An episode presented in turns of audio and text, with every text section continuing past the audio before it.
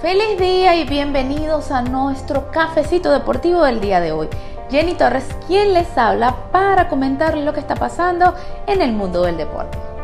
Comenzamos hablando de los mejores jugadores de la semana, tanto de la NBA como de la LMB. Empezamos en la NBA porque Luka Doncic de los Mavericks de Dallas se llevó la mención anotando 26 puntos por partido, 10 asistencias y empujando a los Mavericks a un 3 0 en la semana. Mientras que por la conferencia del Este tenemos al jugador Bradley Beal de los Washington Wizards, quien eh, se llevó la mención, este, uno, uno de los mejores momentos que está viviendo el equipo de los Washington Wizards, ah, con nueve juegos ganados en filas y bueno, ahí está.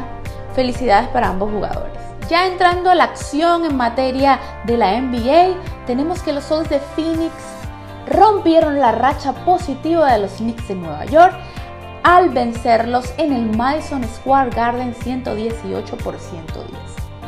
Chris Paul se puso su capa de superhéroe faltando 14 segundos nada más para la finalización del partido, anotó un triple de manera espectacular, llevándose la victoria y acabando con la racha positiva de los soñadores de los Knicks.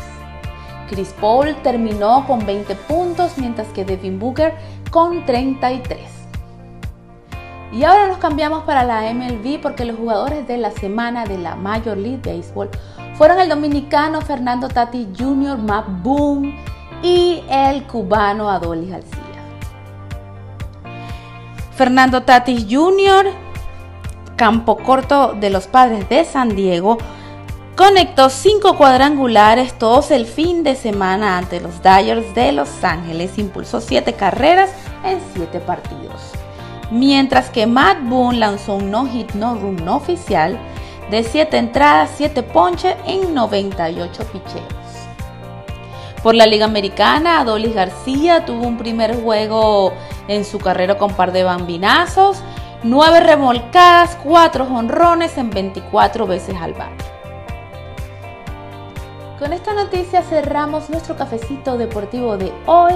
No sin antes recordarles que nos sigan en todas nuestras redes sociales bajo Tap Deportes y nos busquen en YouTube que ahí tenemos todos nuestros shows y todas nuestras entrevistas exclusivas que nada más la tenemos solo para ustedes. Yo me despido desde Miami, Florida. Hasta la próxima.